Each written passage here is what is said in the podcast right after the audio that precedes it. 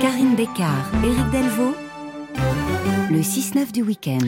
L'actualité européenne ce matin, c'est votre Café Europe. Bonjour Stéphane Leneuf. Bonjour Eric, bonjour Karine. Bonjour Stéphane. Ce matin, à propos d'une initiative citoyenne européenne lancée cette semaine pour une taxation européenne des grandes fortunes. Une taxation qui serait en quelque sorte à l'image de ce qui a été réalisé au niveau européen pour la taxe sur les multinationales. On s'en souvient, cet accord mondial élaboré sous l'égide de l'OCDE.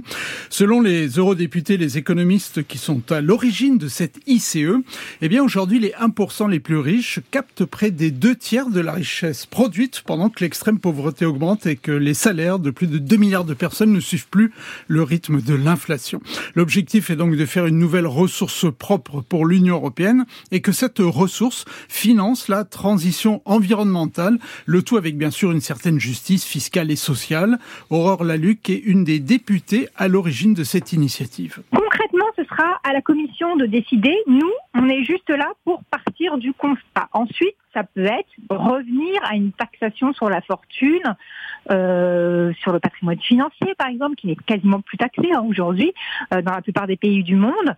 Euh, ce soit, ça peut être une taxation qui est définie, je ne sais pas, à 2, 3 au-dessus de tel ou tel niveau de patrimoine. Ça, ce sera à la rigueur à la commission de le, de le définir. Et à vrai dire, c'est tenter de dire que quand on en sera là, ce sera déjà pas mal si on est déjà en train de discuter de l'assiette fiscale et du taux. C'est que idéologiquement et politiquement, on aura gagné cette bataille. Donc, on est ouvert nous euh, sur cette base, euh, sur cette, euh, sur le niveau de taxation et sur la forme que ça peut prendre. On peut avoir une sorte d'ISF vert finalement européen, hein. euh, mais ça, c'est à la Commission de le déterminer. Par contre, ce qu'on lui demande, c'est d'agir qui se passe, c'est que nous, on va soumettre cette ICE à la Commission européenne. La Commission européenne va nous dire si elle l'accepte ou elle n'accepte pas sur une base légale.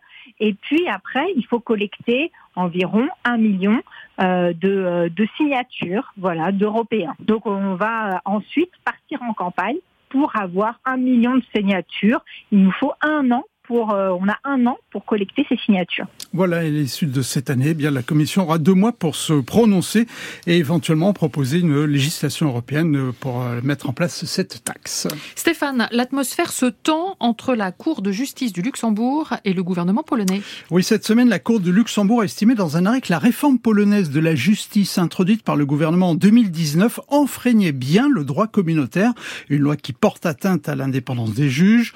Commentaire en réponse du ministre de la Justice polonais, il dénonce une décision d'une Cour suprême qu'il considère comme corrompu.